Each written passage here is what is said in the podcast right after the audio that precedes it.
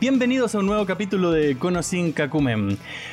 Uf, estamos el día de hoy aquí con Cristian desde Chile y Alejandro también desde Chile. Em, Cristian está en Viña del Mar, creo. Hola, hola. Hola. Y Alejandro está también en Viña del Mar, pero en una residencia... eh, ¿Cómo se llaman? sanitaria. Resi- resi- residencia sanitaria. Juan se contagió de COVID y estaba para la corneta, a pesar de que estaba con vacuna. Mm. Em, así que lo tienen ahí bien cuidadito, muy, muy tranquilito. ¿Cómo están, chiquillos? Bien, bien. Dale tú, Cristian. No, yo estoy bien, eh, llegando a hacer ejercicio eh, para no enfermarme, así que ahí viola. Y ahora con todo, vamos, Perfecto, an- antes de morirnos. antes de morirnos. ¿Tú querías contar algo, Alejandro, antes de partir? ¿No? No, que estoy bien. Estoy bien. Estamos evolucionando bien. ¿No, ¿No viste el momento de muerte? Eh, quise experimentar en el momento de muerte, pero, pero no, no creo que se adelante. Igual siento, y como vamos a hacer este capítulo que, que vamos a hablar de la muerte, siento que hay que estar preparado. Y, y- y- y puntualmente en estas condiciones actuales de pandemia eh, hay que estar preparado y, y- y ojalá que este capítulo arme el contexto que queremos hablar. Ok. Eh, como dice Cristian y Alejandro, esta es la segunda parte del tema la muerte, que lo trataron en el capítulo anterior. Yo lo estuve escuchando, yo no participé en ese tema, así que mm, haciendo un recordatorio, hablaron un poco sobre la muerte con el tema del COVID también, cuántos muertos han habido a nivel mundial, algunas experiencias propias. Estuvo de invitada especial a María Isabel, nuestra hermana. Eh, así que estuvo, fue muy buen, muy bonito el capítulo. Y hoy día le damos continuidad a este tema para profundizar algunas cosas más y hablar algunas eh, experiencias personales, sobre todo. claro. Eh, y, de ese, y desde ese punto de vista vamos a partir de inmediato, de inmediato, con una experiencia personal de muerte. Porque estar vivo significa estar dispuesto a morir, no queda otra. Y yo creo que cada uno de nosotros ha vivido algún momento de su vida alguna experiencia de muerte así heavy, como, weón, chucha, casi me morí o casi me atropellaron o lo que sea. Y yo quería contar una experiencia mía, personal, eh, donde la vida me cambió eh, 180 grados, ¿cómo se diría? Pero te cambió. Sí, Porque yo creo yo- que me cambió. yo- Además, estaba, era re chico, weón. Tenía 15 años, a punto de cumplir 15. ¿Y Cristian vivo, esa- no? ¿El Cristian existía? ¿Existía No. el Cristian? Creo que sí, Ah, sí, pues, con de la Fran sí, tenemos pero 16. era un, un guagua. Sí, tú tenías como, qué sé yo, uno o dos años, capaz, o tres, no tengo idea. Bueno, yendo al grano, la weá es que yo era scout y en mi grupo scout no nos dieron permiso para ir a acampar en diciembre, más o menos, partiendo del verano. Y yo, weón, muy porfiado con unos amigos, nos fuimos a acampar igual. Con otros amigos que no tenían nada que ver con scout, solo con un amigo scout fuimos para allá, a Quebra Escobar, un lugar que está cerca de Peña Blanca. Y mm, llegando allá se había puesto a llover los días anteriores, así que la madera estaba un poco húmeda. Y a los hueones que habíamos invitado, que no eran scouts, que eran conocidos de No conocidos, yo ni siquiera los cachaba. los hueones andaban con la paja de hacer fuego y decían, puta, la leña está, está mojada, hueón, ¿qué hacemos? Y a uno se le ocurrió la brillante idea de hacer fuego con, una, con combustible. ¿Con parafina? Era peor que parafina, la weá era diluyente, creo. Una weá así, una botella con diluyente. La cuestión es que está este compadre y dijo: Ya hagamos unos chonchones de- de- con diluyente, pescamos unas latas, las abrimos, echamos diluyente, hicimos con unos eh, pedacitos de tela, como unos chonchoncitos que serían como una especie de vela más o menos. Nos pusimos a jugar los naipes. Y de repente en el suelo alguien pateó o se movió mal, se cayó una de estas botellas, se prendió el fuego y se empezaron a quemar los buenos los pantalones. Y yo me hice para atrás y dije, chucha, si me muevo demasiado aquí también me voy a quemar. Así que al hacerme para atrás, mal, mala reacción, de pronto no tengo idea por qué hubo una explosión, pero enorme, así fuego casi como en el infierno. Resultó que la, la botella de diluyente estaba justo detrás mío y había, se había Nah. prendido con la fogata que estaba como a un metro de distancia, y como esta weá es volátil, salió como una llamarada de fuego, me envolvió completamente, qué sé yo, la cara, el cuerpo completo. Yo sin saber qué hacer, dije, mierda, fueron como los 3 o 4 segundos más largos de mi vida. Eh, veía fuego por todas partes, era como estar en el medio del infierno. Y de pronto dije, aquí cagué, es como no hay manera de salir de, esta- de este infierno. Así que se me ocurrió rodar un poco en el, en el suelo, en la arena, y de una me tiro al agua. Y cuando me tiro al agua, me quedo, qué sé yo, 10, 15 minutos ahí tomando agua y ahí como tratando de entender qué había pasado. De pronto me levanto y dije, ok, hay que hacerse de cojones. A todo esto eran como las 2 o 3 de la mañana desde, de ese lugar de Quebra Escobar. Y de repente me levanto y veo que todos los compadres se quedan mirando. Eran como 6 hueones en el campamento. Y me quedan mirando así fijo, con cara de, de susto, de miedo, increíble. Sí, y yo de repente digo, chucha, aquí hay algo que está pasando algo mal. Pásenme un espejo. Tú no sentís Y- dolor, nada. Bueno, en ese momento yo estaba con la adrenalina full, one. Sabía que había quedado la cagada, que se había incendiado todo, la carpa estaba completamente derreti- derretida, no había nada que estuviera como bien, había fuego por todas partes. Bueno, era como... Puta, yo ahora lo pienso y hay una respon- irresponsabilidad tremenda, bueno, no tengo idea qué pasó después, pero el asunto es que pido un espejo, pues bueno, y nadie me quería pasar un espejo. Y de repente el Pablo, un amigo, eh, llega, me pasa un espejo y yo me miro a la cara y digo, mierda, eh, esta weá es grave. ¿y no, no te desmayaste? Nada? Bueno, en Sí. ese momento, insisto, yo creo que la adrenalina me mantuvo ahí a full en pie. La verdad es que me miré la cara y tenía la piel casi como derritiéndose, así como, como las imágenes de Terminator cuando se está derritiendo así como en el fuego. Una wea así, como con la piel medio colgando, con cosas rojas por todas partes. Y dije, che, su madre, weón. ¿Qué se hace en esta, en esta situación? Yo debería estar muerto, weón. Así que pesqué una frazada, la unté en agua, la, la empapé con agua, me la puse en- al cuello y empezamos a bajar. Una hora y media Oh, caminando, más o menos, casi dos horas. Eh, en algún momento yo sentía que perdía la inconsciencia, de repente llegamos como a una capilla, una iglesia, una cosa así. Eh, vimos que había una reunión como de adultos y ahí dijimos, eh, chuta, auxilio, auxilio, tuvimos un accidente, necesitamos ir al hospital. Y efectivamente un tipo nos pasa la camioneta, o sea, nos sube a todos en una camioneta y nos lleva de una al hospital, llama a mis viejos, mis papás reciben el teléfono diciendo, eh, ustedes son la familia Gasmuri, su hijo se quemó, lo encontramos en el hospital de Peña Blanca. Chucha, para mis viejos tiene que haber sido traumático. La cuestión es que llego al hospital y claro, tenía todo quemado, weón, la guata, la rodilla, la entrepierna, los brazos, el codo, weón, completamente, la cara completamente quemada. Y ahí caigo inconsciente y me despierto yo creo como en unos dos o tres días. Eh, y según me dicen, en el hospital me metieron tubos para ver si acaso no se me había quemado algo por dentro, qué sé yo, los, los pulmones o alguna weá. Y, y por cueva no pasó nada. Después el Pero, médico... cualquiera, cualquiera que te viera ahora no, te creería. Te juro, te juro que nadie me cree. na- na- nadie me cree nunca cuando lo cuenta, a no ser que muestre la foto. Tengo una foto del momento en, en un- uno o dos meses después que le pedí a. mm, ¿Cómo se llama el tío? El hermano de la abuela. Eh, Manolo, el tío Denis. de Denis, claro. Mm. Le pedí que me tomara una foto. Nadie me quería hacer una foto porque decían que era como traumático. Y el asunto es que a partir de ese momento mi vida cambió. Insisto, puede que haya cambiado igual porque estaba con 14, 15 años. La adolescencia es una etapa de cambio enorme. Pero a partir de ese momento siempre. Ahora quizás no tanto, pero hasta hace poco siempre pensaba en la muerte como algo que está muy cerca mío. Como que está muy ahí latente. Uno puede morirse en cualquier momento. Así que después de esa experiencia, casi de haber muerto del médico, casi también me dijo como, Juan, si en ese momento que salió la llamarada de fuego hubiese respirado un poco de ese fuego, se te mete el fuego por los pulmones y te, te quema por dentro, weón. Uh, Así que cueva tuve un montón. En esa época yo era religioso, le atribuía todo a Diosito. Ahora siento que es más cueva nomás porque hay un montón de gente que se muere y puta, Dios no tuvo la chance de salvarlo. Así que, La cuevita, weón. Bueno, sí, fue una La, experiencia. la única marca que tenía es la de la bicicleta acá al lado. Eh, pero esa fue otra, po, weón. No sé Sí, si me habría pero- muerto pero- ahí en esa. No, no, pero digo que. No, Claro. no, digo que. Que una, una weá, una caída de bicicleta que fue súper nada.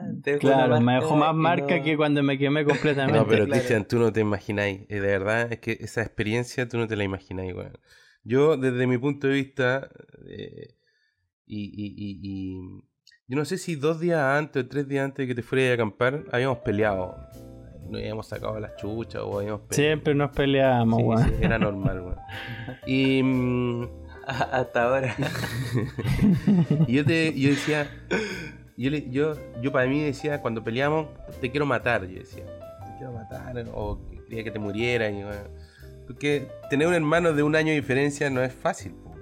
más, más mes. que, que es raro, weón. O yo soy el raro, y ambos somos totalmente distintos, polo opuesto. Eh, entonces, mm, yo te- de verdad te quería muerto.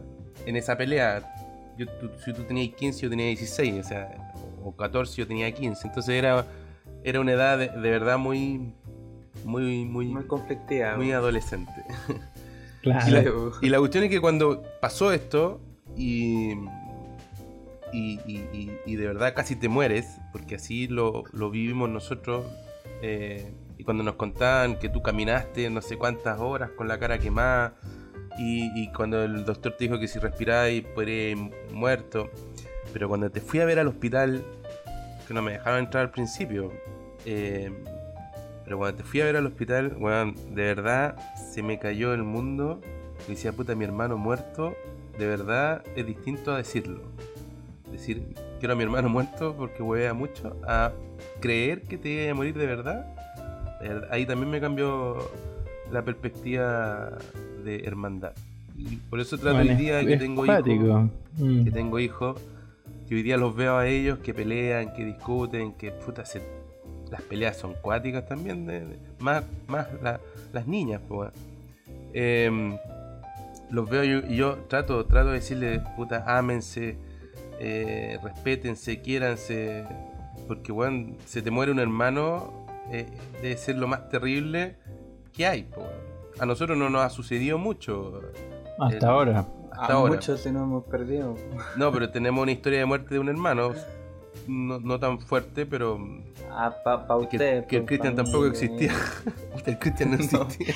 A ver, a- déjame hacer una pequeña acotación para los que nos estén recién, recién sintonizando y no cachen quiénes somos. Alejandro es el mayor de esta gran familia de ocho hijos. Eh, yo soy el segundo y Cristian es el penúltimo. El séptimo. Es decir, entre el Alejandro y el Cristian deben haber por lo menos 15 o 16 años de diferencia, ¿no? La cagó. 13. O 13, bueno, 13, 13, 14 14. años de, de diferencia. Entonces, todas las, las- las vivencias que hemos tenido los mayores comparado con las de los menores eh, han sido muy distintas. Em, Entonces, Yo, la experiencia tuya, Gerardo, no es, no es- yo- o sea, es para contarla ahora en este podcast y, y ojalá que sacar varios aprendizajes de lo que no se debe hacer en, un, en una Y- fogata. y claro, pues no, no, no, lleven, no lleven parafina o alguna weá para. Más si eres no, de scout. todas maneras. Claro. Pero, pero en la- eh, como aprendizaje sea, de ya en el momento que llevaron esa weá, ya era como. Sí, pero insisto, solo yo y un amigo éramos los scouts. Los otros buenos eran amigos de amigos que no cachaban ni una weá. po. Era como, además, era, era como la rebeldía también de salir a acampar y qué sé ¿por qué yo. no me como- invitaron a mí? No, me acuerdo, me, me acuerdo como cuando fui a Alemania. ¿Te acordás que subimos al, a ese cerro que tenía como las ruinas? No me acuerdo cómo se llama. Y llegó Ya. un grupo de, de cabros chicos adolescentes a acampar, pero llegaron en terrible equipados. Ah, pero es que no podéis comparar, po, en Alemania con nosotros, nosotros éramos flight. po.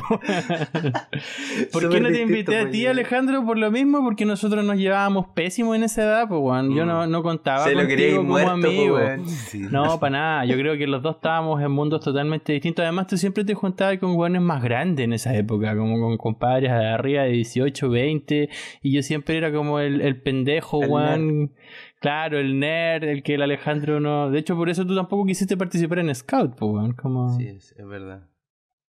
No, pero Sí. fue muy fuerte, muy fuerte la imagen, de verdad, es muy fuerte. Yo no sé, y tenía guardada una que es después de, pero los primeros días tu cara era una cara de boxeo, así toda Era Claro, todo distinto. hinchado, todo inflamado. Eh, Y además empezó a aparecer. la foto después de, pero no. Eso es como que la piel, como se había quemado, luego empezó como a, a expeler como una especie de pus. Yo sentía que había como colores por todas partes, era como, como una máscara. No, mal. Eh, al punto ¿Y en el que no podía, no podía abrir los ojos, no podría abrir la boca. Yo me podría imaginar que era de, como dice el Alejandro, como un boxeador al que le habían pegado. Sacado así el- sí. la mierda, weón, en la cara. ¿Y, y comíais con tubo? O Con una comer- pajita que me ponían una sopa y me dijeron usted tiene que tomar agua. Su- esa es su meta en esto, en este tiempo en el hospital. Así que yo como huevón tomando agua, tomando agua. Milagrosamente estuve solo cinco días en el hospital, porque en el hospital de Guilpor no había dermatólogo, entonces tampoco tenía mucho más que hacer. Y ahí me transfirieron o me, me recomendaron que me pusiera en contacto con la organización Coaniquem, que es la de esta del niño quemado. Claro. Así que fui a Coaniquem en Santiago y efectivamente ahí me dieron un par de cremas, me explicaron cómo eran los procesos de quemadura, que habían distintos grados. En la cara yo tenía arriba de grado 2, en los codos y en la guata era grado 3, así súper fuerte. Em, pero en fin, como milagrosamente, probablemente por la hidratación, probablemente por mi metabolismo, quién Diosito, sabe. man. Por Diosito, la weá es que yo me salvé y no quedó ninguna marca, absolutamente nada. Si na- en mi cara no hay una sola marca de aquella época. Oh. Así que, claro, tengo como la ¿Vale, has imagen. tenido hace como alguna experiencia así como de casi que te morís? No, yo la verdad es que no, no recuerdo. He tenido ¿No? mi ángel de la guarda, dulce Puta, nunca compañía. recuerdo nada. Nunca se acuerda ni una weá. No, yo, yo le tengo de verdad mucho aprecio a mi ángel. Yo creo que mi ángel de la guardia, dulce compañía, no te desampare ni de noche ni de día. Ya no te en pongas a hora de pensar, muerte. Yo, yo, creo que no, yo, creo que no, no va a pasar Calma. nada, gracias a él. Yo, yo, yo tengo como dos experiencias que casi creo haberme muerto. Una que no fue tanto, pero fue como más o menos la sube. Estaba en el sur, estaba con mi ex polola y de repente habíamos, nos habíamos metido como una parcela. Y de repente se acercan un montón de vacas Ya. y como que quedamos ahí como, ah, ¿qué onda? Y de repente como que se adelanta un toro y se pone al frente nuestro. Y yo quedé así como, oh. Y Era un con una negro, camisa así. roja, sí. No, no, pero era un toro negro así. Y era bonita la wea, po. Pero de repente, bueno, em- como que empieza a patear. Y como que se levanta y suelta así como la mucosidad. Yo quedé así, cagué. ¿Qué hago, weón? ¿Y qué hicieron? ahí, ahí mi ex polola como que se fue para atrás, así. Y yo dije, si estuviera solo, probablemente hubiese corrido. Me hubiese escapado. Pero dije, si me pongo a correr, la van a pillar a ella, así que me quedé ahí. Y, y me puse así como el brazo tapándome como la, eh, la guata y, y la cara. Y grité así, pero como con el alma así, grité así como ¡No! Y el toro me queda mirando. Y se da media vuelta y, y se va. Yo quedo así como. Fue, fue un no mágico, así como. Weón, las ¡No! cagó. Pero así del alma. Y me puse a reír, pero así de puro nervio. Así como que. Y me quedé parado ahí como yo creo que como unos dos minutos. Eh, tratando de cachar qué weá hace. Pero qué Sí, probabilidades hay de que un toro, weón, eh, te cornee, Pero, weón, weón, Pero weón, se. Yo creo que es mucha película, levantó. Cristian. Ah, No, sí. no, no. Mucha, mucha Se fue película, verdad. sí. ¿Y qué weón No, andaba haciendo ahí en el cerro, weón? ¿Dónde están los toros y Ah. las vacas? En el sur, pues, weón, ahí vacas por todos lados, pues. Puta el weón. Y, y la otra fue eh, yendo a carretear y, y estábamos súper curados. Y me acuerdo que estaba con el Omar y nos pusimos como a empujarnos de puro curado.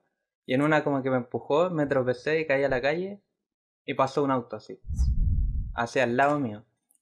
Y, pero yo no, no, no caché al tiro.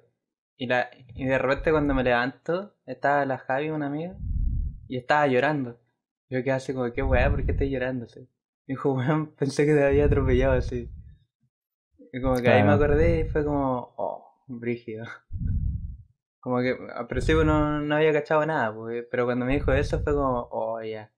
¿Y el Alejandro no ha tenido Yo, ninguna experiencia de muerte, o alguna weá? no, yo más que experiencia de muerte propia, eh, porque la verdad no me acuerdo. Sé que ah, quizás en alguna oportunidad de haber pasado un auto y yo milimétricamente de distancia mía me Lo salvé. esquivé ahí. No, quizás ni me di ni cuenta. Por eso yo a veces creo, creo mucho en este ángel de la guardia. Yo, eh, Ah, ok. aunque ya ustedes no crean, yo sé Pero que no hay visto a nadie así como mi madre, morir. mi madre nos, nos va, me va a respaldar en esta postura. Ya, pero eh, bueno, no hay visto a nadie casi morir. No, por eso digo, yo, yo, experiencia de muerte propia no, pero sí experiencia de muerte eh, he tenido varias, y la primera fue cuando tenía nueve años. Cuando tenía nueve años, tú no existías, Cristian, y, y donde eh, mi madre que estaba embarazada, nuevamente, no sé por cuál- cuarta vez, quinta vez, eh, ya éramos tres hermanos, y que estaba embarazada, y ya a los ocho meses de embarazo parece que le habían dicho, no nos cuenta a nosotros que éramos pequeños, pero ya le habían dicho a ellos, a mi papá y a mi mamá, que eh, no había futuro con esa guagua. Pero mi mamá insistentemente, la historia que sabemos nosotros, eh, insistentemente quería llegar hasta el final del, del embarazo. La cuestión es que nace la, la- la guagua, nace muerta, eh, y ahí mis padres le pusieron José Antonio. a- ¿Pero nació muerto o fue que murió como a las horas? Yo la historia que sé es que nació muerto. No, ¿Sí? Porque no, ya no se estaba alimentando. Por eso ya sabían los médicos que iban a ser muertos. O sea, no, no había, no había. Quizás mis padres pensaban creían en un milagro, no sé. Pero entonces quiere decir que mi vieja tuvo a un muerto en su vientre un par de meses, una cosa así. Si, o días, no lo sé. Quizás No, sería bueno conversarlo con ellos.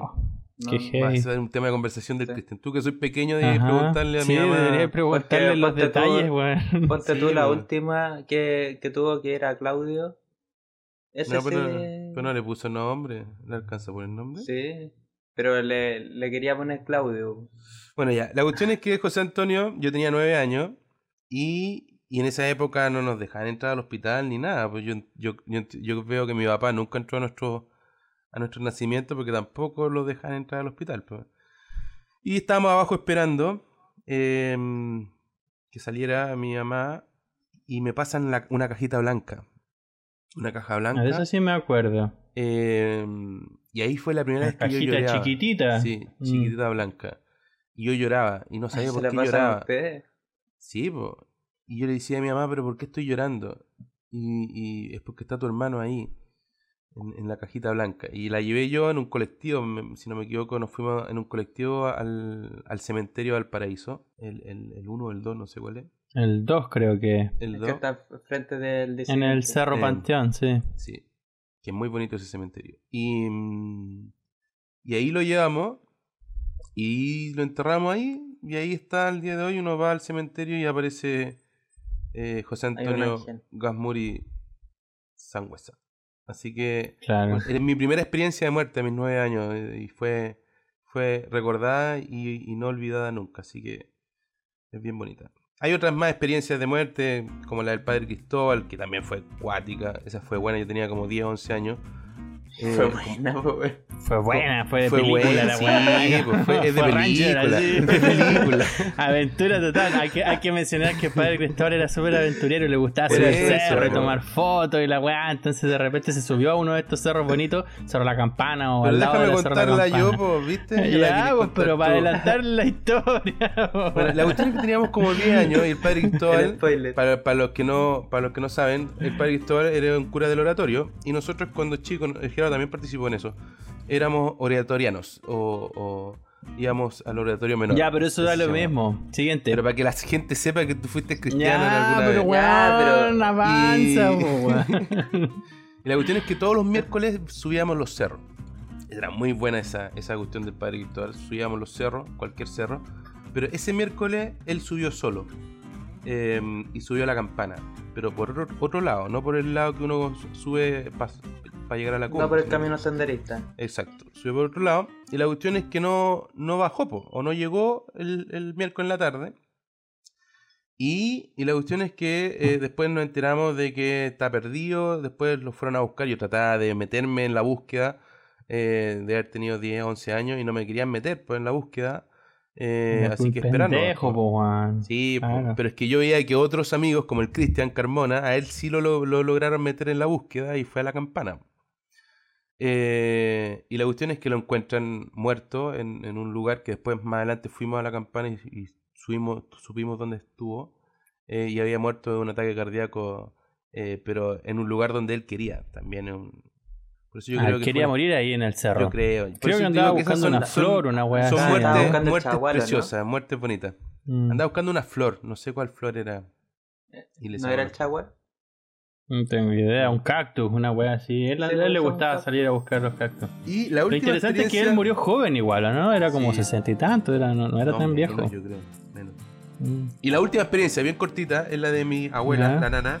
Pero es que yo siempre le dije que se iba a morir, así que fue una, una muerte eh, avisada. Ya, pero era, era una muerte ya esperada igual. Ya sabíamos que se iba a morir, pues, ¿no? Yo me enteré como unos días después, yo estaba en Haití, me acuerdo, cuando ya ella se murió. como siete meses no, no estaba en Haití, ese fue el 2014.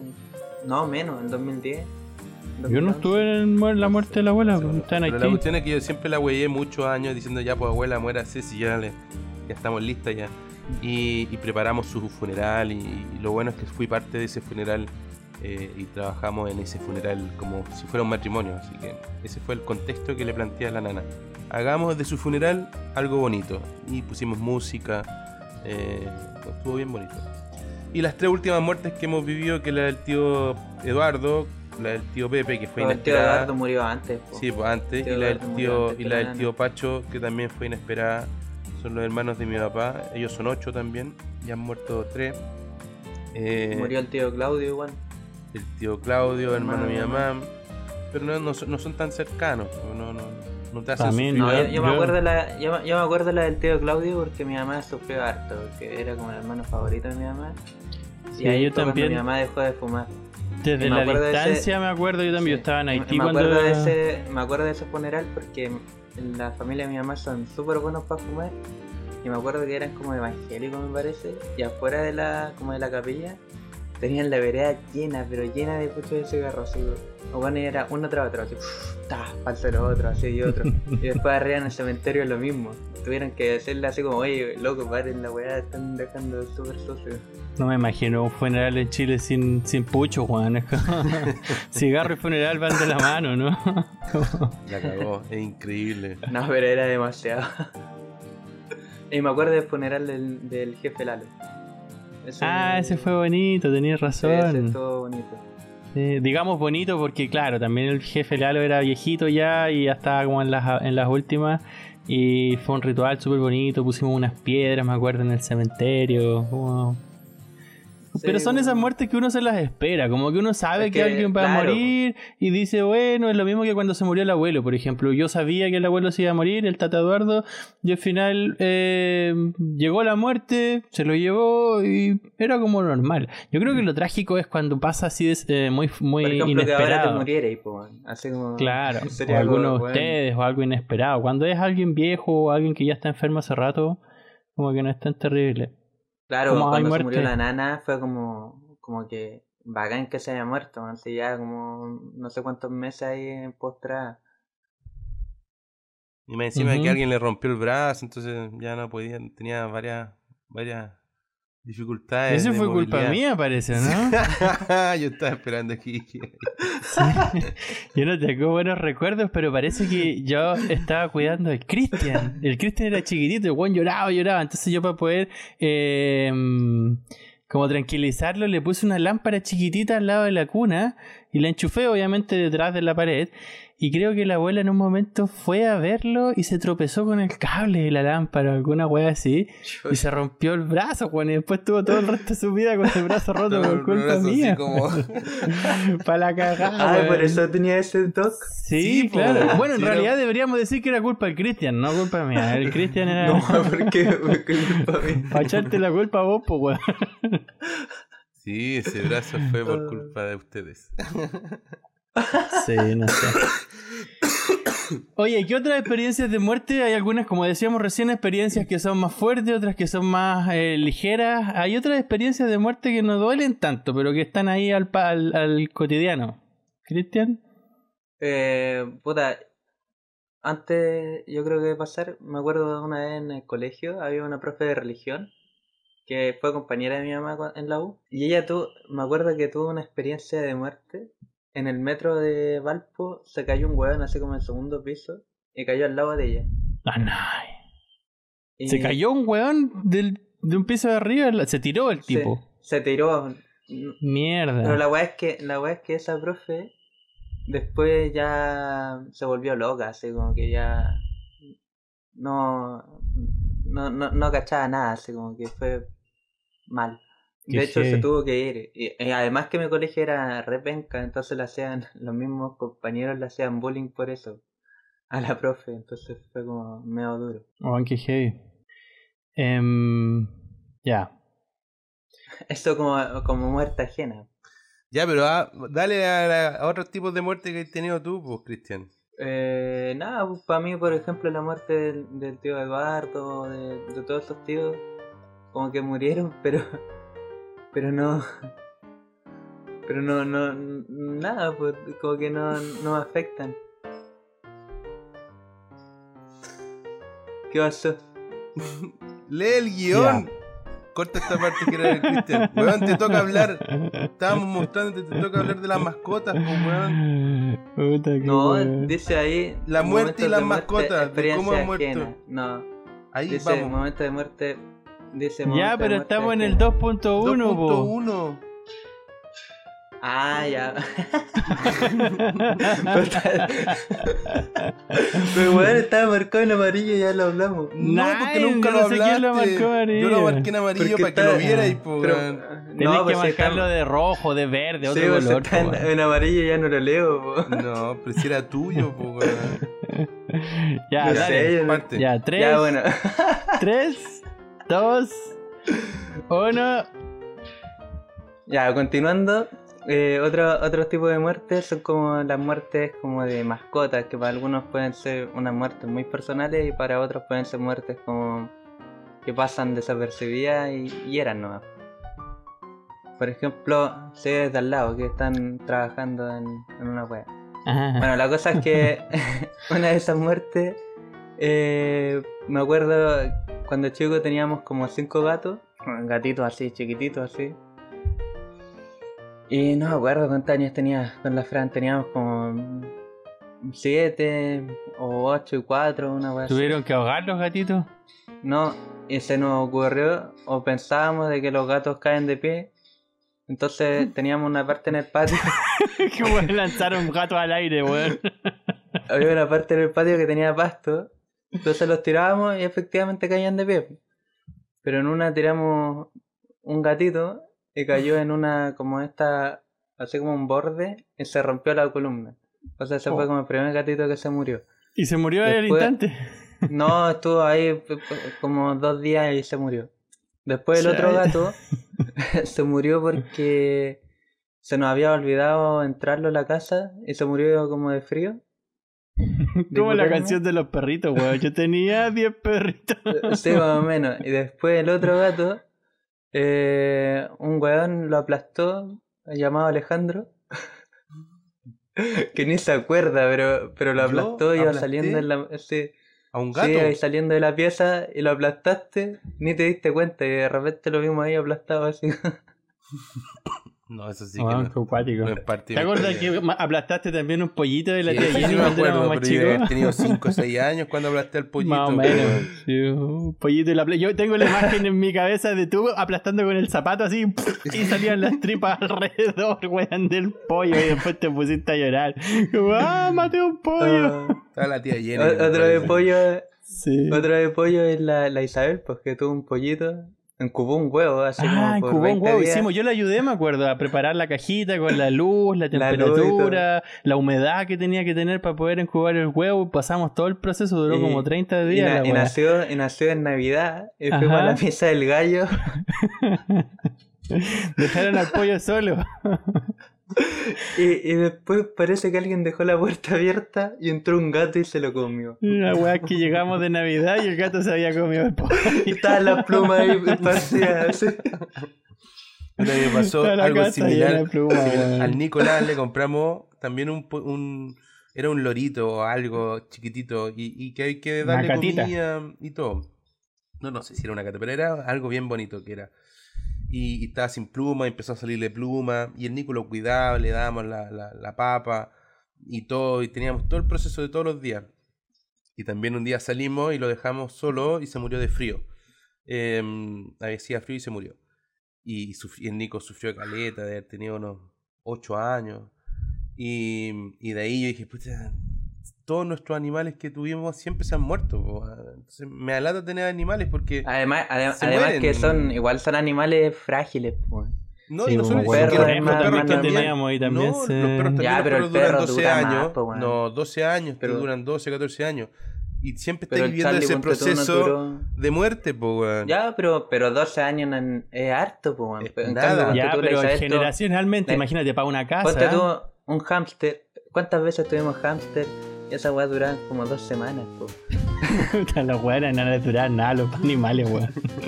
Yo tuve una araña de mascota, no se me murió, se la fui a dejar al cerro. me acuerdo también una vez la Isabel tuvo unos ratones de laboratorio. Sí. y, la verdad, y la weá es que se había muerto. Calmado, la, la Isabel tuvo unos ratones de laboratorio, tuvo dos. Y se había muerto uno y el otro se había puesto a hibernar. Y mi mamá pensó que estaba muerto. Una wea así, pero, pero la wea es que mi mamá pensó que estaba muerto y lo enterró. y de repente ratón salió a ese co. Hay un capítulo de, de los padrinos mágicos. Oye, a propósito de ese tema, ya como pasar para pasar al siguiente punto de la pauta, otra historia más de Gerardo con sus momentos de muerte, em, de desenterrar, weón. Eh, también a propósito de los scouts, yo con los scouts he tenido un montón de experiencias inolvidables y una de ellas es que fuimos a acampar a un cerca de un cementerio mapuche en el sur de Chile, en Pehuen Eh, bueno, la weá es que yo estaba ya en la ruta en esa época, es decir, ya tenía más de 16, 17 años. Eh, teníamos que irnos unos días antes al, al, campamento para preparar el campamento para que llegaran todos los demás chiquillos. Para un campamento de, qué sé yo, 120 cabros chicos. Entonces teníamos que preparar las letrinas, los lugares para la cocina y toda la guay. Todo estaba siempre alrededor de este cementerio mapuche, en el sur. Y la wea es que nosotros, justo en la entrada del campamento, pusimos un letrero grande que decía bienvenido, pensando en que iban a llegar nuestros compañeros del grupo Scout, pues weón. Y no faltó la wea que llegó una carroza fúnebre, weón. un día antes de que llegaran, iba entrando la carroza fúnebre y estaba el cartel grande que decía bienvenido. Dijimos, conche su madre, weón. Salimos hecho un peo, bueno, a sacar el cartel bien rápido, la wea. Y ahí fue que conocimos, bueno, a los dueños del cementerio, les explicamos que por contacto nos habíamos, habíamos acampado ahí y todo el tema. Entonces como que ya nos tenían para el hueveo los tipos del cementerio y sabían que nosotros estábamos para servir, así que para cualquier hueá que necesitaran siempre estábamos ahí nosotros, para ir a cortar un árbol, cortar leña, lo que fuera. Así que ese campamento debe haber durado unos 10 días más o menos. Y como el cuarto o quinto día, llega los policías, los carabineros con un auto negro, me acuerdo que eran como médicos forenses, una wea así. Y también, pues nos ven con pañolines, nos dicen, ¿ustedes son scouts?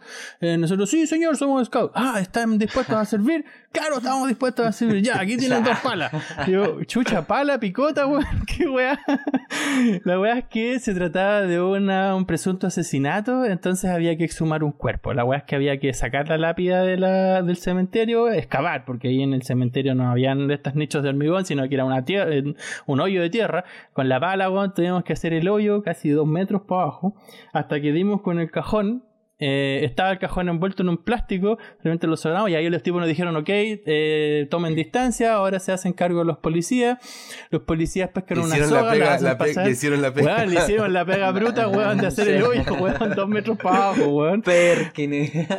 y de repente, weón, los tipos con las cuerdas levantan, empiezan de a poco a levantar el cajón, efectivamente lo colocan arriba en la tierra yo estaba, me acuerdo, con un compañero que le decían el calmado. De calmado no tenía nada en ese momento porque estábamos todos súper estresados. querido también estaba ahí presente. Y mm, la weá es que de repente ya, pues desenvuelven el cajón y los tipos nos explican que era un presunto asesinato, entonces tenía que la familia ir a reconocer el cuerpo. Pero el tema es que era una muerta de unos 20, 25 años, 22 creo que tenía. Eh, era jovencita, claro, y llevaba nueve meses muerta, casi 10 meses. Ah. Weón, vivir una experiencia así, de estar frente a un cajón, al aire libre, weón, en, la mitad, weón, del sur de Chile, weón, una comunidad ¿Qué mapuche. hora, qué hora era? ¿Qué Eh, hora era? Eran como las 3 de la tarde, weón, con 3 el sol, weón, arriba, weón, Ah, un calor infernal, estábamos en pleno verano porque era campamento de verano, eh, con un bosque, weón, moviéndose, muy poco viento, weón, las, las ovejas ahí cenando, weón. Y de repente empiezan a abrir el cajón y basta con que lo abran, weón, y sale una nube, weón, de olor, weón, que no había sentido en mi Eh. vida, weón. Es decir, yo había sentido el olor de, qué sé yo, perro muerto, qué sé yo, en un estero. Imagínate ese mismo olor, pero unas 10 veces más intenso. Una weá im- imposible, weón. Todos los weones pescaron sus pañolines, se los pusieron como mascarilla en la cara, weón, para poder evitar el olor, weón. Yo estaba más o menos unos 10 o 15 metros del momento, del lugar donde se estaba haciendo la exhumación del cuerpo. Los médicos forenses pusieron una lata, una lata, una bandeja más o menos, donde sacaron a la, a la, al- a la muerta, Cuerpo, digamos Cuerpo. al, al cuerpo. Eh, con tijeras especiales cortaron la ropa, las zapatillas y la dejaron ahí desnuda. Bueno, yo tengo en mi cabeza, está- weón, la imagen. familia, ¿no? Los familiares estaban al lado, weón, así Ah, llorando, debe weón, gritando. Weón, wea. una weá traumática. weón. cagada. No había nadie como con un nivel de profesionalismo que fuera capaz de controlar la situación. Nosotros ahí, imagen- weón, imagen, viendo a weón. un muerto, a una muerta de veintitantos Porque años, weón. tú, ustedes igual son súper ajenos, pero para la familia de ese palo, Horrible, pasan weón. nueve meses y tenés que volver a Weón, desenterrar a de verdad horrible. Y en términos descriptivos, yo como tengo una imagen muy fotográfica en mi cabeza, weón, estaba efectivamente el cuerpo medio hinchado, color verde, violeta, más o menos debajo de los bustos salían gusanos por todas partes, ojos ya no habían, eh, se veía como la cavidad craneal, weón, unos una especie de pus por todas partes, weón. Era una imagen así como, ah, es decir, la muerte ahí mismo, ahí, ahí mismo, weón. Era como, yo no sé cómo estoy explicando esta weá en vivo. Sí, weón. Nos van a censurar, nunca weón. Nos van a censurar con esta weá. Te juro, nunca había vivido una experiencia así de ver, de enfrentarme a alguien muerto pasado el momento de la muerte. Porque en los funerales uno siempre está ahí con el muerto de dos tres además días. que los arreglan. es como, claro, los arreglan, los perfuman, qué sé yo, los pintan un poquitito. Pero ver a alguien eh, que lleva un tiempo y todos vamos a pasar por eso, weón. Es decir, yo me, me quedé con la sensación de que, weón, no me- si me muero, quiero que me incineren de una, weón. No sé, no Sí, quiero mejor, ¿no? pensar que se me va a llenar de gusanos. Bueno, peor, para terminar un poco y rápido la historia, eh, los, los familiares tuvieron que reconocer el cuerpo, todo el show, la policía, los trámites. El dueño del cementerio o el encargado del cementerio está hecho pico, weón, así traumado a cagar. Eh, y ordenan que hay que meter el cuerpo de nuevo al cajón, volver a encerrarlo en plástico, pescar las cuerdas, atarlo y bajarlo nuevamente al hoyo. Y ahí nos volvieron a pedir ayuda.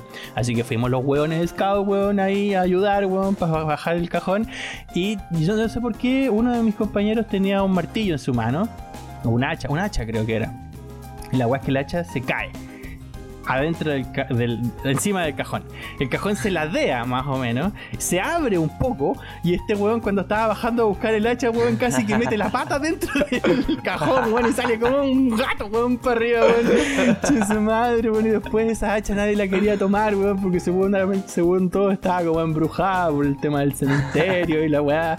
Te juro, fue un campamento, weón, inolvidable, inolvidable, weón, entre la weá, el bienvenido al cementerio, entre la weá, la, la historia de la muerta, weón, y después una que otra historia que también se dio ahí en el campamento, weón. Te juro que nunca había vivido algo tan cercano a la muerte. Una vez estábamos con la Pilar, fuimos al, al tranque, Re- no, tranque Desval, y también vimos un cuerpo muerto. Pero fue, fue súper como, no sé, estábamos bañándonos ahí en, e- en ese como tranque, y habíamos llevado la guitarra y con la Pilar justo nos habíamos puesto a cantar esa canción como esa de No sabes hermano lo triste que estoy. Y ah, esa de vemos- la señora que se le muere a un niñito. Sí, de que se le muere así. el niño. Y la verdad es que justo en ese momento que estábamos cantando, la gente como que se salió de, de- del agua. Y llega como un estos mm, botes Zodiac. Esos inflables. Ya. Y baja una, una cuerda así. Y bajan los buses y todo el show. Y como que se ponen así como diciendo que nadie entre. Nosotros estábamos ahí en la orilla con la pilar. Y de repente atrás una señora llega y dice. eh, nos cuenta pues, de que ayer, el día anterior, habían ido a carretear y un tipo se había tirado al agua y no había aparecido. No. Y de repente en eso que nos está contando, los, los tipos del buzo lo sacan y sacan el cuerpo y está así morado, verde, así como hinchado. y era como- Hinchado, me imagino, weón. Sí. Y fue como, oh, brígido. Y lo, y lo cuático es que estábamos cantando esa canción. Y, y la, y la tipa de atrás era como familiar, entonces fue como que se puso a llorar y todo el show. Y con la Pilar quedamos así como, bueno, las cagamos. po". ya, No, sigue contando. No, yo he tenido eh, dos experiencias de muerte eh, cercana em, donde le, no, no, no me pasó lo mismo que, que, que Gerardo y ojalá que no, pero dos, dos personas que han muerto y que yo los tuve que vestir. Eh, son experiencias muy bonitas que, que hay que vivirla, que hay que experimentarla. Una fue mi suegro y otro fue el Camilo, eh, que era diácono en, en, en Vía Alemana. Y, son momentos muy cercanos, muy, muy acogedores de poder despedirse, de poder decirle eh, algo al oído o al, al aire o al ambiente o el proceso en que muere y el alma se va, si es que alguien cree que existe el alma. Em, el cuerpo todavía está caliente, el cuerpo todavía se puede vestir porque si eh, mientras más frío el cuerpo Se es más enfría, queda difícil- duro. más difícil Mm. es vestir a, a la, a la persona. Y en el momento en que se mete al cajón y el último momento en que lo sella en el cajón y podéis despedirte tocando a, a la persona. Son momentos muy, muy Qué bonitos brígido. Que, Sí. que hay que Yo también vivirlo. viví lo mismo con mi abuelo. También lo tuve que vestir yo, ponerle la corbata, me acuerdo, Al los tata, zapatos. sí, pues. yo decía, yo decía, Mm. ¿para qué le ponen zapatos, Juan? Si, si el, el cajón está abierto hasta aquí arriba nomás. Yo no entendía por qué había que ponerle zapatos. Como, como weón. los trajes de ahora para Sí, el weón. Zoom. Bueno, esas Claro. experiencias son muy Pero es cierto lo que dice Alejandro, Son- como cuando uno vive eso, es mucho más fácil Sí. conectar con aquella persona. Me hace recordar una película muy linda que se llama Okuribito. Eh, y la música también de la película es muy bonita, que trata sobre eso, cómo es el ritual de vestir, limpiar y adornar a la persona que se está muriendo, y además tocan unos violines bacanes, No, así que recomiendo son, la película. momentos muy, muy lindos que, Okuribito. que- que hay que experimentarlo. O sea, yo la- lo que trato de un poco de, de- de- de vivir, de contar esto, es que no, no, no tengas miedo a experimentar ese momento. Yo sé que es difícil, que se te muera tu papá, tu mamá, eh, pero es muy bonito y espero yo vivirlo con mis padres si es que me, me toca a mí o, o estar ahí presente en ese momento y, y hay que aceptarlo como parte del, del- del- de lo que es la muerte. Y uno de esos momentos que también me tocó acompañar a mi papá, como nosotros somos muy desapegados a, a- a los cementerios, quizás nos gustan los cementerios por su, su forma, su, su diseño. Son- yo soy muy fanático del cementerio también de Valparaíso. Y estos cementerios nuevos como el de Villa Alemana o, o los parques de Parque Jardín en el jardines. son Parque tan Jardín, feos, es, solamente pasto y, y una lápida en el suelo. Sí. Es súper feo. Pero me tocó acompañar a mi papá eh, a una reducción en el cementerio de Santa Julia, que también es más o menos Ah, antiguo. Esa fue la reducción del abuelo también, ¿o ¿no? Exacto. Yo no tenía idea que el tata o el abuelo, no- él murió el 81 o el 80, yo no había nacido todavía. Y, y me, me tocó acompañar a mi papá y no tenía idea que estaba en Santa Julia, como somos muy desapegados de ir a los cementerios, no, nunca fuimos a los cementerios, ir a visitar a, a tu papá, nada. Eh, me tocó ir a la reducción y es increíble la reducción porque, una, mi papá de verdad lo vi, eh, no lo vi quebrarse y ponerse a llorar. Eh, yo creo que en- en- hacia adentro sí, pero ver a tu papá, eh, calavera, la, el- la calavera estaba intacta, el- algunos huesos del Como una reliquia casi, ¿o ¿no? Sí, algunos huesos del cuerpo no, no, no estaban, eh, ya no existían, ya está el fémur quizás, la ropa, la ropa me, me acuerdo que estaba una ropa, un terno café. eh, Ah, para eso le ponen zapatos entonces. y el, y el ataúd ya no- casi no existía. po. Entonces la reducción es eso, po, sacarlo de ahí, meterlo en un espacio más pequeño y, y- y, eh, a diferencia del cementerio de donde está José Antonio en Valparaíso, que yo entiendo que eso se va tirando para abajo. Sí, eso no, no tiene reducción. Eso va simplemente por gravedad, se van aplastando, aplastando, aplastando, aplastando para todos los abajo, para cuerpos abajo, ahí para meter abajo. al siguiente. Entonces, Sí. esa experiencia de, de cementerio es, muy poco a- apegada a nuestra familia.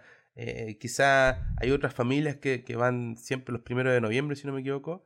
Eh, Claro, a- ni, ni sabemos la fecha. no, Primero de no, noviembre, el día de todos los santos. El Día de Todos los Muertos. Eh, a diferencia de otros países como México, que, que, que vive esos momentos o esos eh, encuentros de- del cementerio mucho más vivientes que nosotros. No sé, tú, Gerardo, Puta, para ellos tu un experiencia carnaval, de po, cementerio. Sí, yo mi experiencia, bueno, quería mencionar aquí algunas experiencias precisamente porque como estudié arquitectura nos hacían dibujar harto los momentos de la urbanos, digamos, y uno de ellos era el primero de noviembre, así que fui a croquear varias veces a varios cementerios, digamos. Y mm, efectivamente, como esa cultura del, del, de la muerte está tan ahí presente, sobre todo en aquellos que tienen ese apego con la familia, a diferencia de nosotros que no tanto, que se da todo un, un ceremonial, se engalana la venta de flores, qué sé yo, los perfumes, todo una, un, un, evento urbano el tema de ir a ver el cementerio. Pero una weá que me llamó muchísimo la atención fue cuando hice mi práctica en el norte, en el desierto Em, hay muchos de esos cementerios ahí tirados en, la mitad del desierto donde no va nadie, pues son cementerios de la época de 1800, 1900, cerca de Gatico, cerca de Iquique, Antofagasta más o menos. Y es heavy pasar por ahí, en la mitad de la nada, en la mitad del desierto, weón, y encontrarse con un montón de tumbas que han sido ultrajadas, que han sido como abiertas probablemente porque les quisieron robar, qué sé yo, las joyas, los relojes, anda a saber tú. Y uno se encuentra, como dice Alejandro, como con estas reliquias, con, con calaveras, con huesos, weón, con weas como medias, medias raras. Y yo creo que la, la experiencia más heavy fue en Haití. También fuimos a un cementerio y ya el tema del vudú es tan fuerte que efectivamente está todo el cementerio como, como cubierto de toda esta cosa media, media oculta del vudú, del tema de la magia negra, el tema de, qué sé yo, los maleficios y weas, en fin, creo que los cementerios siempre tienen como como esa cosa como un poco rara. Y una cosa que me llama la atención aquí en Alemania es que, a diferencia en Chile, acá están todos por ley obligados a cremarse. Es decir, no hay chance de enterrarse. Eh, enterrarse como, como, como, lo hacen en Chile, digamos como cuerpo, exacto. Están todos obligados a cremarse por un tema sanitario, por un tema de costos y por un tema de espacio. También piensa que las ciudades acá no pueden seguir creciendo, así que tampoco pueden seguir creciendo los cementerios. Y ahí hacen lo que dice Alejandro, pues como viene la cremación, luego te pasan una ánfora que es como una especie de cápsula donde viene la ceniza y luego se construye un, un osario o un, no sé cómo se llamará, como una pared grande donde se dejan estas ánforas, estos lugares y ahí la gente va a visitar a sus cercanos.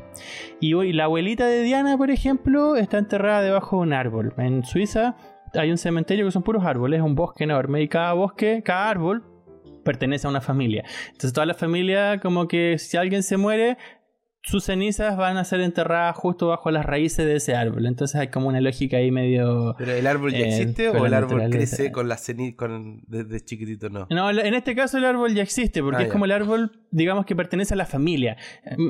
Aquí en Friburgo, ah, también en el cementerio, hay un, hay un lugar donde está el árbol y hay un círculo alrededor con varias piedritas. Entonces ahí con las piedras vas diciendo cuántas personas han, se han ido enterrando bajo ese árbol. Es como que los nutrientes, digamos, de la cenizas del cuerpo eh, entran al árbol. al árbol, claro. Es buena idea. suena interesante, bonito, digamos. como Porque te puedes ir a sentar debajo del árbol. Y ahí están tus muertos, pues ahí están tus, tus ancestros, digamos. Como, como... esos árboles que tenían cara, así como. Claro, como los Ents, una cosa así. no, no, de Game of Thrones, el Señor de Anillo. No, no. no, no, pero en Game of Thrones también había un árbol grande que tenía unas flores rojas. ¿Dónde están los niños del bosque? Los niños del bosque, ah, porque los Ents son del Señor de, del Señor de los Anillos. Pero los árboles. Y Yutaki también es parte de los árboles con cara. La gente no sabe lo que es Yutaki, weón. en otra ocasión vamos a hablar de Yutaki. Ahí en alguna portada. ¿Estará vivo o estará muerto? sí, estará vivo. Sí, está vivo. ¿Tiene Instagram o no? No tiene Instagram. No, ya no. Eh, yo creo que ya estamos como a punto, ¿no? Estamos, yo en mi micrófono me dice 56 minutos. Yo creo que para terminar, yo tenía un montón de otras experiencias que contar sobre las que viví en Haití, pero tampoco quiero estigmatizar tanto lo que viví en Haití, así que me voy a quedar ahí con el. Para el que me quiera preguntar, yo, lo, único que sé de tu experiencia en Haití, de muerte y todo, es que dejaste de creer en Dios. Sí. Y muchas cosas más. ¿ah? También dejé creer en el comunismo y en el, me hice menos izquierdista y como que se me rompieron un montón de, paradigmas en mi, en mi proceso de vida. Producto de Haití, producto de todos los cambios vividos. Pero bueno, eso es para otro tema. Yo creo que aquí, si el tema lo que nos convoca es la muerte, em, una anécdota antes de finalizar. Los científicos todavía no se han puesto de acuerdo para establecer cuándo alguien está muerto. Súper heavy porque no hay una manera de comprobar que alguien está muerto.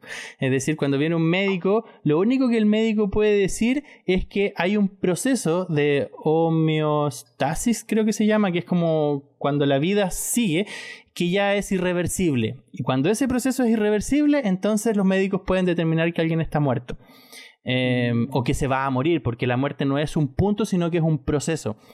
Y es heavy porque a o veces. sea, si uno- con tecnología logran que sea reversible alguna parte. Exacto, no pues esa es la está- pregunta. Que, ah, como, como pasa en las series un poco de Black Mirror, en el que alguien, ah, justo, justo Claro. antes de morir, captan la, la imagen del cerebro y la copian luego en un chip y no sé, como el concepto de la muerte es algo que filosóficamente no está tan bien determinado, es súper difícil de aclararlo, porque pasa también con la vida, por contraposición, así como qué es lo vivo, o puede algo no orgánico como un computador o inteligencia artificial ser algo vivo en el futuro, no sé, son preguntas que quedan como para un siguiente capítulo, como las definiciones. Me gustaría terminar este capítulo eh, haciendo un ejercicio. Este ejercicio sería como si nosotros tres, en este momento, pudiésemos planificar nuestra muerte o pudiésemos eh, más o menos visualizar que eh, mañana vamos a estar muertos, eh, ¿qué nos gustaría que estuviera escrito en nuestra tumba? Es decir, cómo sería nuestro epitafio o cómo nos gustaría a nosotros que fuera nuestro funeral, sobre todo considerando que hay algunos de nosotros que ya no creemos en el tema religioso y ya los funerales en sí mismos ya no, no tendrían sentido, pero cómo nos gustaría, de manera bien rápida, ¿eh? tampoco es para alargarnos demasiado, partiría con el Alejandro. ¿Cómo, cómo te ves tú si hoy día o mañana estuvieras muerto? Uh, lo, lo- lo planteamos en el capítulo anterior. En el capítulo anterior y en el capítulo anterior eh, tiré unas últimas palabras de. En un minuto me dio la Alicia tiempo y espacio para. haciendo memoria, como que la muerte, la muerte te da un minuto para decir algo. Aquí el Gerardo nos plantea. Tenía un momento para decir qué quería en tu funeral. Yo en mi funeral, eh, para que ustedes sepan, eh, no me gustaría en este momento. O sea, ahora que estoy con COVID, eh, no me gustaría morir. Eh, no porque no. Pero- Si, si se toca morir, vamos a morir. Si no, porque te- me puedo morir pues, mañana, hoy día. Em, pero es fome morir en- con COVID. Yo, eh, y por eso planteé este, punto, este tema la, vez, la primera vez. Y es porque mucha gente ha muerto. Eh, y, y este momento de, y episodio y contexto en el que estamos viviendo, la morir ha sido muy, muy fome. O sea, eh, las Porque no puede asistir la gente al funeral, muy fome, la, la familia no puede asistir. Yo recuerdo los funerales de, de la nana o de o cuando murió la abuelita Duracel, no sé si te acordáis, Gerardo. Sí, pues Eh, la mamá de la abuela. La mamá de Claro, la bisabuela No podía nuestra. hacer un- una celebración. Llegó una cantidad de gente, conocí primos, familiares, es una, una, es una, es una experiencia única. Hoy día morir, Ya, y entonces 10, 20 ¿cómo personas. morir? po? Entonces Por Zoom, pues, weón, hacer una ceremonia virtual. no, claro. yo- me gustaría morir a mí eh, con mucha gente. Siempre he pensado eso, con mucho, mucho, lleno la iglesia. ¿Y ¿Morir con mucha gente Con o mucha- morir donde haya en el funeral mucha No, gente? en mi funeral, si estamos hablando de mi funeral, pues. Porque morir con mucha gente Oye, sería que te pusieras con una Oye, bomba, weón. y, y- y dónde, Una y dónde te gustaría morir? No, yo siempre he dicho que en vía alemana. O sea, si, ah, si en el futuro llego a ser famoso o estoy, en Alemania y, o en Australia o cualquier lado del mundo, me gustaría morir en vía alemana. Yo creo que hay que reconocer la, el origen de A ver, espérate, siempre. espérate. No morir en. Vía Alemana, sino que si te morís afuera en el Sí, en extranjero, que tu lado, cuerpo sea mi- llevado a Vía Alemana. eh. Ah, ya. Y es Pero no importante tenéis como eso. una, una, un, una, como algo que queráis hacer como morir, no sé, pues, ponte tú a mí una muerte que me gustaría sería, no sé, a, a lo mejor tirarme un paracaídas y morir en el aire, así como, o alguna cuestión así No, como. weón. No, yo la, la- No, la- pero- el episodio como- de la muerte. Pero- pero- no, no, no. Pero, digo- No como- quemado. Yo no, No, quiero morir quemado. Claro, pues no morir no, quemado. No, pues. Gerardo ya vivió esa experiencia, así que no. O, No, pero- o pero- ahogado, tampoco me gustaría No, morir pues, ahogado. Pero, Cristian, estamos hablando.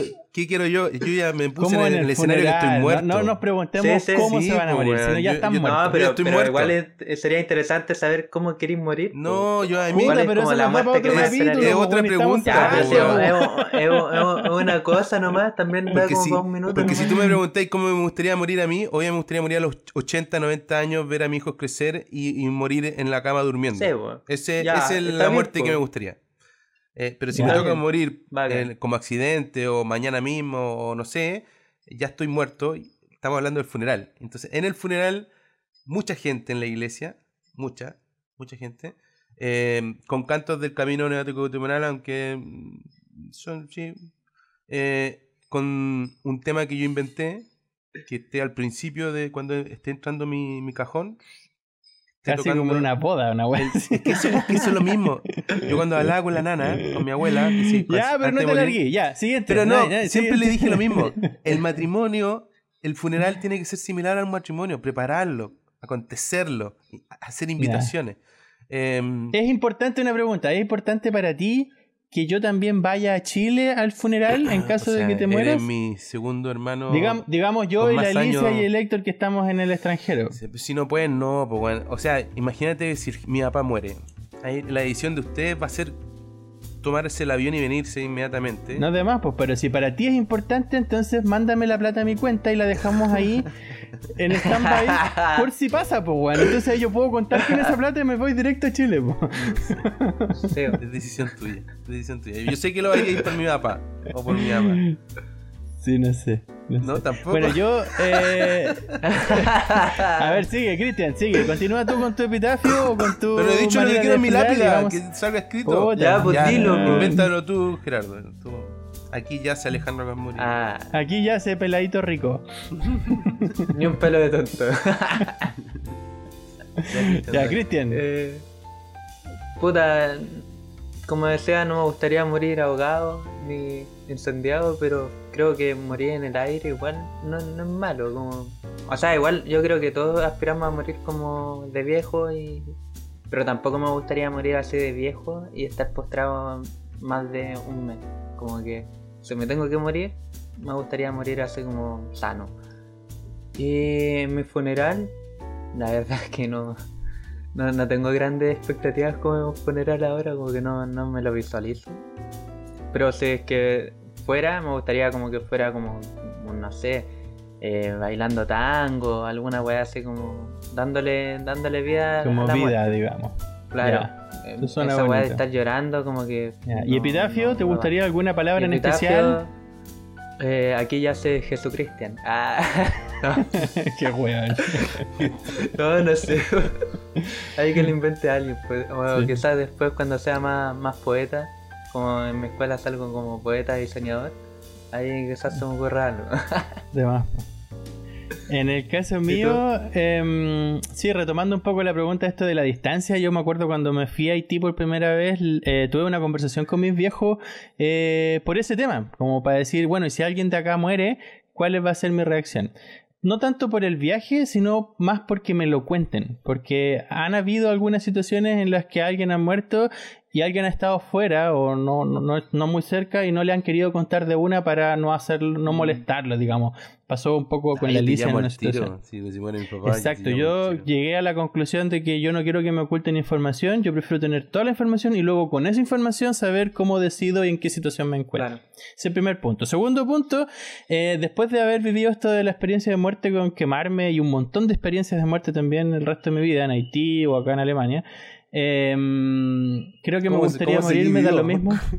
Hay tantas experiencias. Como sigo vivo no tengo idea, Juan. Yo creo que el hecho de que ya esté vivo es un milagro en sí mismo. Si no, habría que preguntarle a mi vieja cómo fue el embarazo, Ah, weón. de veras, no contaste eso. Sí, bueno, no, no conté esa weá, pero el embarazo mío fue terrible con mi pobre po. madre, ¿Qué weón. Claro. El patrono de los niños no natos o con dificultades al nacer o algo así. Bueno, punto aparte es que más allá de cuándo me gustaría morir, igual que Alejandro me gustaría más morir de viejo, después de haberme quemado la cara llegué a la conclusión de que me gustaría morir en paz. Creo como que ese es mi, mi, mi, mi norte de vida. Como ni siquiera feliz. Como que la felicidad es algo un poco efímero, pero la paz la logro cuando tengo todo en estabilidad, cuando tengo, por ejemplo, no tengo problemas con mi mujer. Ya, ¿Y ahora con cómo mi estáis hijo. con eso? Ahora como estoy, bueno, un par de conflictos con Diana por el tema del estrés de la universidad y qué sé yo, y el verano y el calor. Pero en general a mí me gusta tener paz, weón. Es como lo mejor que se puede tener. Saber que todo marcha bien y que si yo no estoy, no pasa nada. En cambio, si me quedo con la sensación de que por culpa mía mi hijo va a sufrir demasiado o mi esposa va a sufrir demasiado, me voy a quedar como con la mala pasada. En cambio, si me muero en paz sabiendo que las cosas fluyen bien, eh, podría morirme en cualquier momento, da lo mismo. Y luego, ¿cómo va a ser mi funeral? Eh, también creo que más hay que pensar en aquellos que se quedan más que conmigo, porque yo creo que no pasa nada. Es decir, yo me muero y esto se acabó, no hay más vida después de la muerte, hay un negro absoluto, se acaba la energía. Es decir, creo casi en la física más que en la cosa espiritual. Y me da lo mismo. Como más me importa que aquellos que se quedan se queden bien con el proceso de muerte. Y si para ellos es importante un funeral religioso, bueno que lo hagan. Si no, eh, que me respeten entonces una ceremonia bien bonita, bien, qué sé yo, como memorable. Fuera de eso. ¿Y epitafio? Y epitafio. Eh, Gerardo. Aquí ya sé Gerardo en paz. Sí, que en paz descanse. Creo que con eso me quedo. que en paz descanse. Sí, pues si no estoy en paz, entonces no. Si no creí en lo que hay después, pues da lo mismo. No, pues me da lo mismo, pues por eso. No, no pero más antes, pues a eso me refiero. Como antes que haya paz. O que haya vivido en paz. Claro, una, una vida con paz, digamos. Ya, pues vamos terminando el capítulo. Em, al finalizar, los invito también a visitar nuestras redes sociales, tanto Instagram como Facebook, como, qué sé yo, si algunos nos conocen directamente por WhatsApp, que nos contacten, que nos digan si les gustó el capítulo, qué les pareció. Eh, siempre nacen preguntas para nosotros también es bonito tener como contacto con la gente, así que pónganse en contacto con nosotros, pónganle le gusta, me gusta, síganos, toda la, la Warifaifa. Y nada, nos vemos en el siguiente capítulo de Conocin Kakumen. Conocin Kakumen. Un saludo a todos. Nos vemos. Bye bye.